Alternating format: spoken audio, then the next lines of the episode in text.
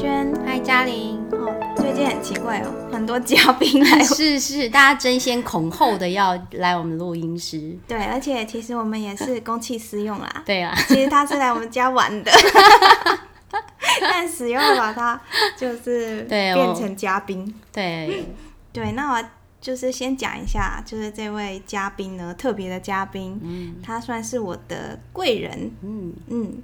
那就因为我是之前一直在香港工作嘛，是对。那为什么会去香港？完全就是因为他，就是你的拔蜡就对了。对，他是拔蜡，他就是把我介绍去香港的那一位，当时那位主管。对，而且我听起来很神奇耶，听说就是凭一张也看不到脸的照片。对啊，我就是跟他，他请我，他也没有 interview 我，嗯，就是看了一张照片，但是这张照片不能公开啦。嗯、然后他说好，有有 有穿衣服的啦，对，有穿衣服，莫非是灵异照片？有可能，我现在看是蛮灵异的。对啊，那因为他来台湾生活了十几年嘛。嗯然后也在台湾，就是生了一个天使小孩，是人见人爱万人迷，万人迷。然后就是，所以也可以来跟我们谈一谈，就是在台湾有小孩的一些经验。嗯，是，所以我们热烈掌声欢迎 Eric，耶、yeah! yeah!！Hello，大家好，我是 Eric。台湾不是这样吗？对，台湾是。对啊，所以 Eric 来台湾很长的时间了，十五年了，二零零五年来，嗯、快十六年了。嗯，哇，你当初来的时候有想到自己会就此在台湾落地生根吗？嗯？当然来的时候没有想这么多，是就一份工作就来了嘛，结果就是被。被迷住了，了。就是 被迷住了，就是台妹迷住了，应该是被台湾整个社会迷住了，就一做就一待就带了十六年了，嗯。嗯，很神奇耶，对，嗯，那因为其实我是被骗去香港嘛，是，就是跟 Eric 相反，嗯、然后后来也是因为就是老公的姐姐又生小孩啊，嗯、然后有了。哎、欸，那个叫什么？侄女哦、喔，她算我的侄女嘛？嗯，对。Nephew，对，嗯。那他们就是，其实现在的年纪跟 Eric 的儿子聪聪是一样大的。嗯。那我就看他们在香港读书的那个呃方式，跟台湾其实有一点不一样。嗯。对啊。所以就听你说，你就是觉得台湾跟香港的教育方面，嗯。你那时候是不是也有一些担心？嗯，一开始也还蛮担心，是因为香港的教育逻辑会跟台湾不一样，是嗯，可能毕竟我的年代是殖民地嘛，是那比较着重在英式教育方面，说双语这个是基本嘛。嗯，那当然现在可能要到三个呃两文三语，我们常说的是中文是呃普通话。跟诶、嗯欸、广东话，然后再来英文这样子，所以变成香港的可能在我同一个年纪的父母也会比较着重是两文三语这个部分。嗯，所以在台湾挑学校的时候，可能在一般公立，我们认知可能一个礼拜只有两两个两节的英文课嘛。是，那我们就会想要去帮儿子去。选一些是啊，英文跟中文的比重差不多的学校，嗯、对，所以看到很多可能不管是移民来台湾的香港人啊，或者是在这边生活很久的香港人，嗯，然后他们带小朋友去选学校的时候，特别会注重这个学校的英文课的、嗯、的内容是什么，特别会注意。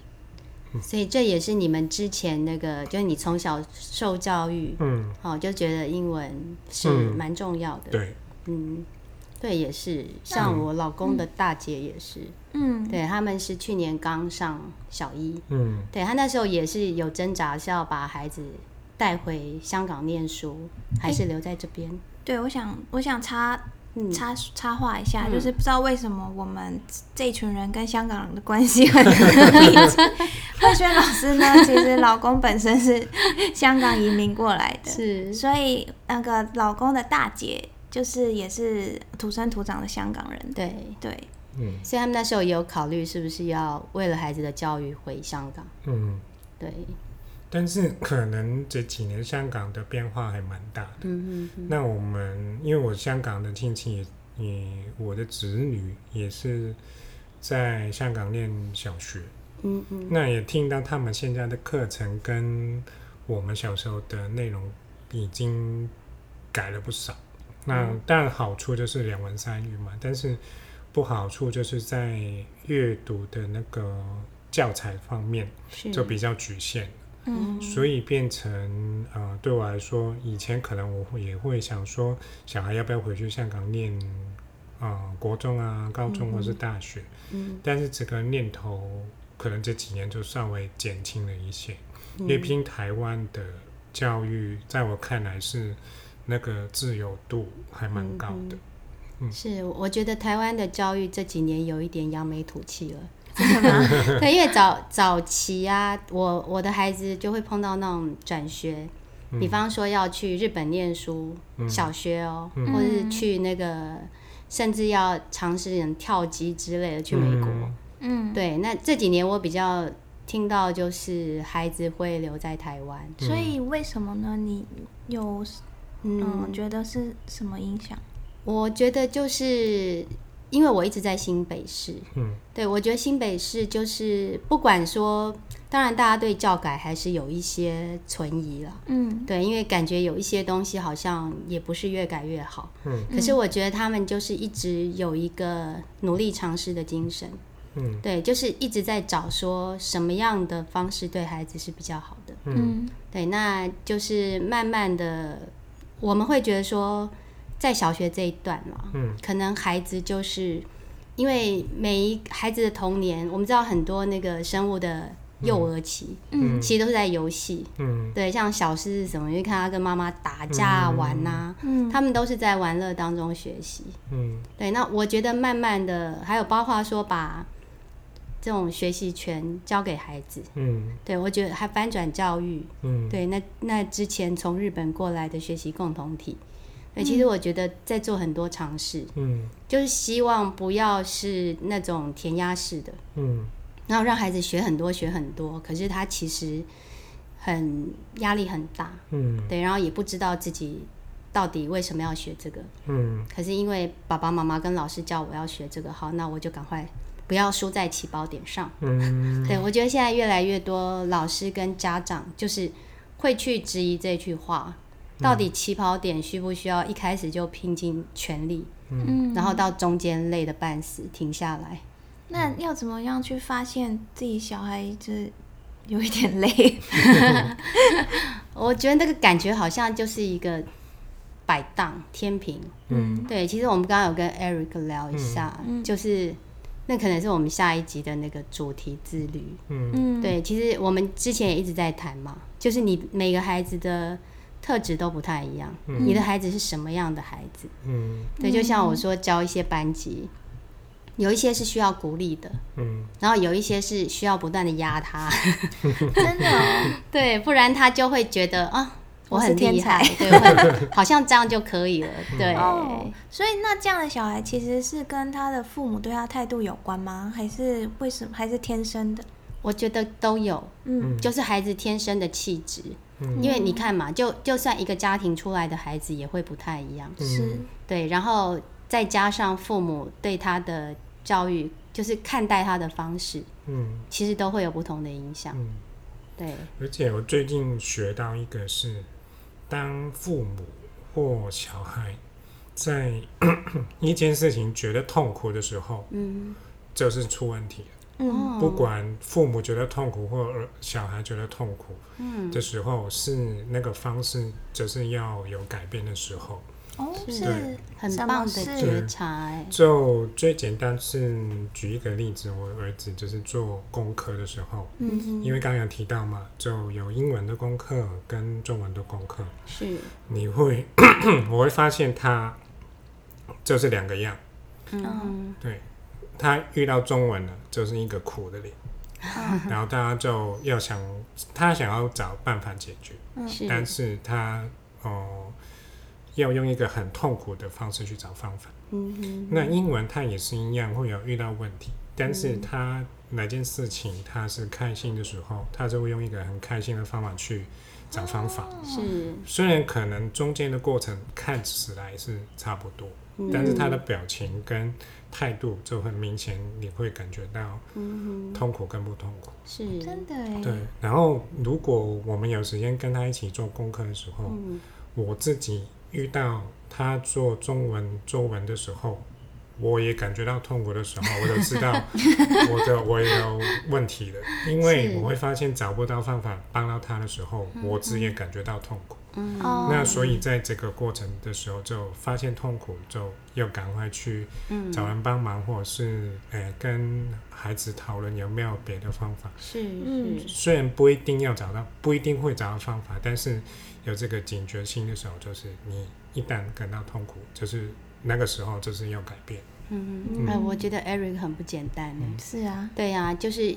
他又做到了有品质的陪伴，嗯，就他有注意到孩子 现在在做什么，苦 对，然后他不会用一般权威的口吻告诉孩子说：“你给我写完啊，对呀、啊，你就忍下去啊，为什么别人都可以，你不行？对啊，有所以才会就是教出聪聪啊，对，真的，所以就是刚刚有提到说，哎、欸，看到孩子好像遭遇一些困境，嗯，对，然后我们就一起来。看看，哎，到底是哪里出问题？嗯，嗯，那需不需要改变？嗯，嗯，那所以其实也不需要去急着有一个解决的方法嘛。是，我觉得那个就是你去看的过程。嗯，对，就是或许最后你还是决定，就是哎，我可能再试试看，对，再给他一段时间。嗯，对。可是这一个去一起去看这个问题的过程，其实就是让孩子去。想清楚，嗯，对，然后他搞不好，哎，他他可能只要改变其中一两个方式，嗯，他还是可以走原来的路，嗯，对，比方说你一条路走得很辛苦，哎，搞不好是因为口渴了，我喝一口水就可以继续走，哦，或者打打一场游戏，对，就停下来休息一下，嗯，是，那那也有可能是，哎，我可能也没有很想走这条路，我可能换一条路，嗯。嗯。嗯，所以很棒。嗯，因为在中文的时候，因为我们香港人不会那个注音，是一开始我也觉得，哎，我好像帮不上忙，嗯，然后好像反过来是我跟他一起学那个中文，嗯，但但是后来在，尤其是在作文这个题目上面，我可以帮他，就是帮他去，呃，想一下这个作文的题目，我们遇到什么事情，只是帮他在。呃，想的作文内容的时候，帮他去找一些方法，是，但不见得每一次都有效，只是在那个过程当中，反而是，呃，我跟儿子沟通的那个内容就会变多，是，那，呃，我们还在努力中，只是在从，呃，到痛苦，现在可能是稍微没有那么痛苦，嗯，很很大的进步了，哎，但是我想问一下，那英文是没有作文的？英文还是有。英文还是有，但是他对英文这个这个感觉比较高。哦，对，嗯、所以他英文哦，有一次我在跟他写英文作文的时候，我就有问他啊，英文要不要帮你去想啊？那我儿子就会说没有，我已经想好大概要写什么了。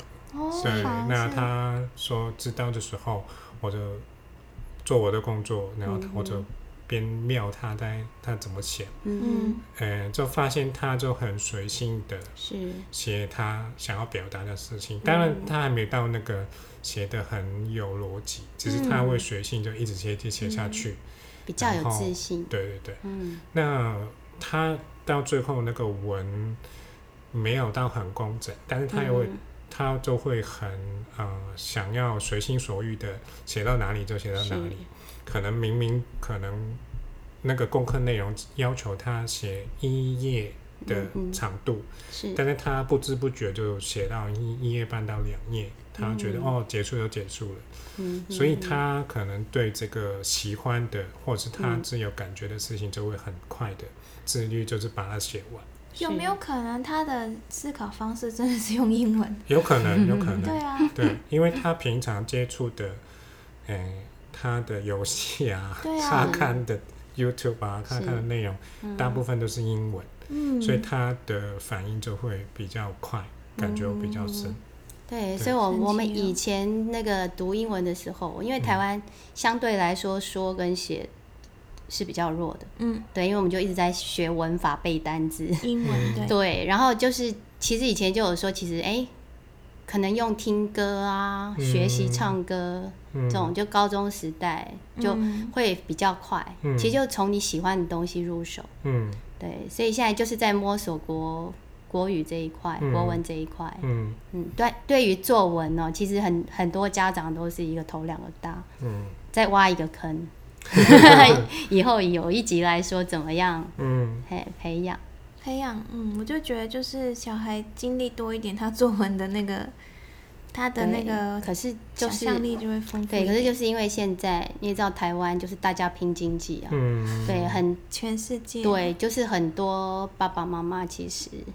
就是拼经界同时的取舍，嗯，就像我们上一集跟那个油条爸爸谈到的，嗯，就是有多少家长可以放下，嗯，工作，嗯，就是牺牲一部分工作来陪伴孩子做这些事情，嗯，对。那如果你只有一点点时间，那怎么样有效率的做？嗯，对，这这也是一个方法，嗯。所以我们今天的主题是什么？没有，今天主题就是我们我们看到那个 Eric，他、嗯、对他他可以再发现问题，因为他其实本来今天来是想要跟我们讨论一些 转学的问题。对，就是就是面临，就是我觉得爸爸妈妈常常会这样，就是我该不该去为孩子做一些改变的决定？嗯、对，其实那那是会很纠结，因为我们会很担心，说我这个改变会不会？对他是好的，嗯，对不对？对，是，因为转学对他来说是一个改变，就等于我们上班要换一份工作，我们也会想很久。是，那可能因为小学只有六年，嗯，那六年里面给他一个很重大的所有环境改变的时候。他可能要适应的东西是还蛮多的，嗯，是不只有教学上面学习的改变，是他的朋友圈啊，嗯，他对老师的那个关系的转改变啊，这个对他来说是会很不一样。对，那一方面大家会觉得哦，他已经在这边一段时间了，老师也熟了，同学也熟了，朋友圈建立了。那如果突然换那个新环境，他要重新来的时候。就会想哦，这个他会不会不适应啊？交、嗯、不到朋友怎么办啊？嗯、然后被同学欺负怎么办呢、啊？就是会想这些。嗯，那学习方面就会想哦，如果换了一个呃，从双语变成一个哦纯中文的时候，他原来的喜爱的英文会不会不见呢、啊？那中文如果少一点功课会不会更好？就是会考虑很多东西。嗯嗯。嗯所以大大部分家长最后就是会以不变应万变，真的、哦，对，因为他觉得说，嗯、那至少现在还是过得去。嗯、其实也也不只是大部分家长，你不觉得我们人在面对我们人生当中的一些变局的时候，嗯、我到底要不要改变？嗯、其实改变是需要很大的勇气。嗯，但。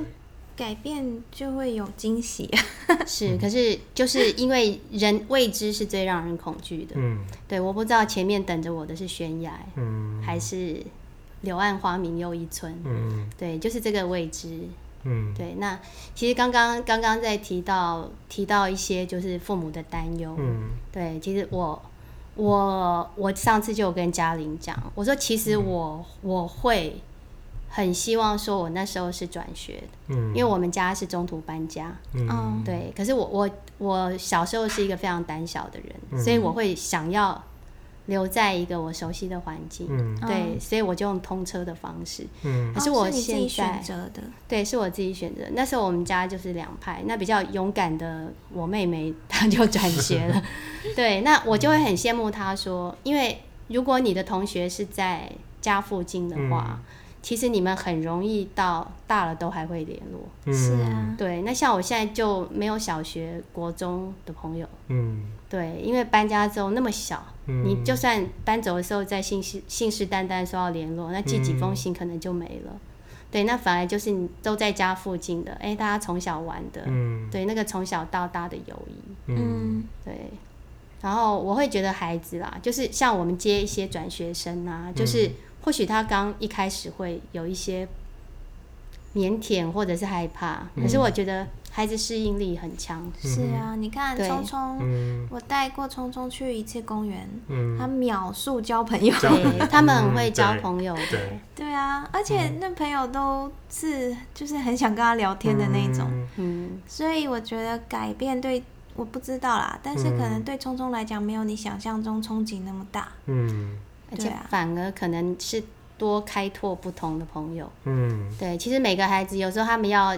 因为搬家必须转学的时候，或者其实你不要说那个，连他们分班的时候，嗯哼，其实我也会告诉他们，因为一开始孩子也会一直回来找你啊，啊对、嗯、他们也是会比较习惯旧的东西，嗯，然后面临要分班，他们会有一些担忧，我都会说，其实你就是多交一些新朋友，嗯，对你这么你这么可爱，嗯，这么善良，这么聪明，大家一定都喜欢你，嗯，对，那你不要急，嗯，对，因为大家都，我觉得小孩子都会有一种。我比较晚到的那种焦虑，别人都已经熟了。嗯，对。可是真的就我的经验来讲，转学生有时候甚至还会成为最受欢迎的。嗯，嗯，而且就是因为我也带过带过几次聪聪嘛，以我带他出去的经验，他就是万人迷，小孩、大人甚至爷爷奶奶。我觉得他基本上出去不太需要担心他会不会，就是有一些人际的问题。嗯。我觉得他真的不会有人际的问题，嗯，对啊，嗯，而且这边说给其他父母听哦，嗯，就算他是会有这个问题，那刚好就是他学习的机会，嗯，嗯，对，没错，嗯，是，这反而提供了一些另外一个机会给他。对，当当孩子犯错的时候，我就常常跟爸爸妈妈讲，就是是一些蛮大的错，甚至大的错让爸爸妈妈觉得怎么会这样的时候，我都会说。我们要很高兴，我们在小学就发现他这一关过不去，真的哎，嗯，对，是哎，嗯，这样说也好，早一点遇到这些问题，他就早一点找到方法，是，而且他越越早，他的可塑性越强，嗯，他越没有被定型，嗯，而且我觉得只要父母支持，他的那个挫折很快就会过，是，对啊，嗯，就不会到了成人之后。在遇到挫折会比较难受，对，没错。而且尤其最可怕的是在青春期的时候，嗯，因为他那时候可能是不想跟父母求援的，嗯嗯，对，嗯，通常都是因为你讲已经很好，讲出来通常都是跟你相反的，是，对，嗯。嗯。然后我没有意识到，Eric 最近真的常常带着聪聪。有啊，所以你们之间很黏腻，我觉得。真的。他我们现在的互动是比较多了，嗯，然后也学习是怎么去跟他用一个平呃平辈的，有一个时间是平辈的，一起去讨论事情。是。啊，但。诶，小孩他很自然就知道哦，在家里面，我爸爸可能到是在做最后决定的人，他这个还蛮清楚。嗯，但是在最近的沟通方面，就是多让他参与一些决定，嗯，不管是大的决定或小的决定，小到可能去哪里吃饭啊，但是大的可能是选什么，选什么呃书去看啊，就是大小的决定都让他参与。嗯，这个就他就会知道我这个他是有份的，嗯，是是，对，他他会蛮开心的，哎，有啊，对，有一种谢主隆恩的感觉。没有，我觉得聪聪其实不想太夸赞啦，但是但是他真的是，就是你问他，其实我觉得他是一个有主见的小孩，嗯，对啊，然后但是又不是很那个怎么讲，很专断，就觉得说自己。很厉害吗？自己是天才，他又没有到那种很浮夸的感觉。对啊，所以他出去基本上就是也是很很尊重人呐、啊。嗯，对啊，所以我其实我我。就是因为他来我们家几次玩嘛，嗯、然后兰姐都兰姐也是夸赞他，夸赞到一个，是 就觉得他就是带的很好的小孩。嗯，对啊。我们今天就是来给聪聪爸爸心灵鸡汤，不要想太多。是，就是这也是一种信任，嗯、就像你会让他做一些决定，对、嗯、对，就是你信任他。嗯，对。那对于一些大的变故的时候，嗯、当然我们会担心，可是你真的回到初衷。这个孩子是值得信任的，嗯。嗯，而且你会陪着他，嗯。嗯，对，就是他打电动就好了，因为可能很多我的朋友啊就会说，哦，你一天只可以打几个小时啊，什么时候才可以打？做完功课才可以打。是，但我跟他的沟通是，我说你自己决定就好啦，因为我我自己也会打电动哦，因为 打电动的时候你会很常。是希望完成某一个关卡，或者完成某件事情。是，你限定我半个小时，我可能做不完。对啊。那我聪聪就会说：“哦，我我用完这件事情，我就可以结束了。”嗯。那他就会跟我解释他在用什么事情呢？嗯。那因为他打那个 Minecraft 嘛，他会盖很多房子。他说：“哦，我盖完这个就完成了。”嗯，是。那他就很清楚。表达他的逻辑是什么？我说好啊，那你就做完就好。嗯，所以变成他不会觉得是一个，欸，我一定要做完功课才可以完成是一个奖励，他不觉得那个是奖励，他就是这个是他想要做的一件事情，就不是一个娱乐，所以他反而会觉得哦，这个做完就 OK 了。嗯，那今天可以安排时间做。如果今天没有时间，就隔天再做。嗯，变成他生活一个部分的时候，他就会自己安排。但我觉得这一点很好，是因为你有听他讲他在干嘛，嗯、然后而且你很了解，就是那是需要一段时间要盖完，要告一段落才可以结束的。嗯，或者是真的是。比如说约好一群人要打完这一场才能告一段落，嗯、因为有很多爸妈我听过，就是他们根本不了解那个世界，嗯、所以他们就会觉得吃饭啊，那就是立刻就是要吃饭上桌，然后但是就不能理解说，其实小孩在那个过程是他们有自己的任务要完成，对 对，有有一些小孩可能还是队长，对啊，他今天一离开，他们整队人马就被歼灭，对。很严重的，对，所以我觉得，因为你了解，是，所以你才可以有这个呃自由让他去，对啊，对，还有我我真的还是看到很大的信任感，是因为今天那个 Eric 在讲的时候，我就幻想那个其他那个在听的那个爸爸妈妈，可能很多人眉头已经皱起来，说那是你儿子可以啊，要是我们家应该玩到天荒地老，怎么怎么样呢？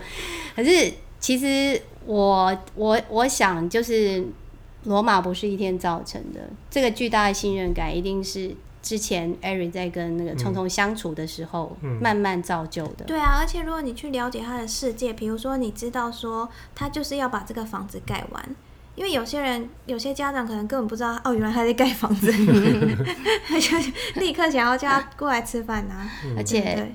对可能家长的感觉会觉得他只是在玩那种无脑游戏。对啊，对，就是你了解你的孩子多少，还有再者就是刚刚说的，你有没有办法？我们前几集讲的自然逻自然结果跟逻辑结果，嗯，你今天有时候让孩子决定，其实他会慌的，嗯，因为他代表了信任的后面就是责任，嗯，对，我今天必须要为我的决定负责的，是，对，你今天如果决定要先打电动再。晚在写功课，嗯，好，那功课写不完的时候，嗯，对，父母有没有办法让孩子承担？嗯，对，你自己去面对这些事情，嗯，真的，对，因为在这个阶段呢，不管是游戏跟学业，他就算做错事，嗯，你回头看来也错不到哪里去，是，那顶多可能没有交功课，对，顶多就是补补写嘛。对，那可能考试分数比较低，哦，嗯、就是分数比较低，就也没有到伤害到他身体啊，伤害他什么任何事情，只是这个错的程度，嗯，是可以呃承受的时候，就让他错一错，也不是不好，嗯，是，对，当然也要看，因为聪聪会比较敏感，他做错事情他会崩溃，会哭，只是。刚好这是一个时间点去跟他说哦，就错崩溃之后，慢慢把他跟他沟通好，崩溃也没所谓了。是下次再错的时候就不会崩溃到这么严重，是就一步一步跟他讲。那你觉得他现在有慢慢比较好吗？就是在崩溃这个、嗯、这个方面。他以前会大哭，现在只是默默的流泪。对，但是流泪的次数有变少了。嗯。对我觉我觉得这这个我们下一集可以详谈。就是这种自律性强的、追求完美、完美的孩子，嗯，他其实是自伤的，嗯，就练七伤拳。好，那我们先讲到这边，是，我们卖个小关子。好啦，下一集见喽，拜拜，拜拜。